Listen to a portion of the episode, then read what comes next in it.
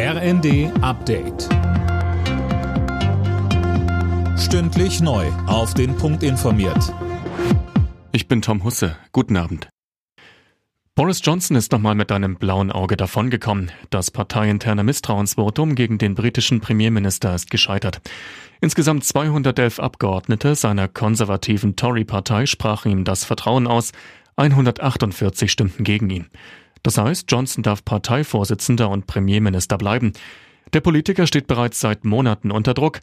Er war wegen illegaler Partys am Londoner Regierungssitz während des Corona-Lockdowns in die Kritik geraten. Einen Rücktritt hat Johnson selbst zuletzt immer wieder abgelehnt. Auf Sylt hat die Polizei übers Pfingstwochenende alle Hände voll zu tun gehabt. Die Beamten sprechen trotzdem von einem Einsatzgeschehen wie schon in der Vor-Corona-Zeit.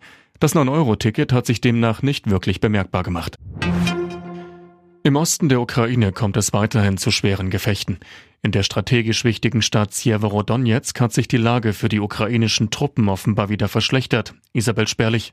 Ja, wie der Gouverneur von Luhansk erklärte, haben sich die Truppen nach jüngsten Erfolgen nun wieder etwas zurückziehen müssen. Er warf der russischen Armee vor, alles dem Erdboden gleichmachen zu wollen. Sjeverodonetsk ist die letzte größere Stadt der Region Luhansk, die Russland noch nicht erobert hat. Gestern besuchte der ukrainische Präsident Zelensky die Region und bedankte sich bei Soldaten für ihren Einsatz. Die US-Rockband Bon Jovi trauert um ihr Gründungsmitglied Alec John Such.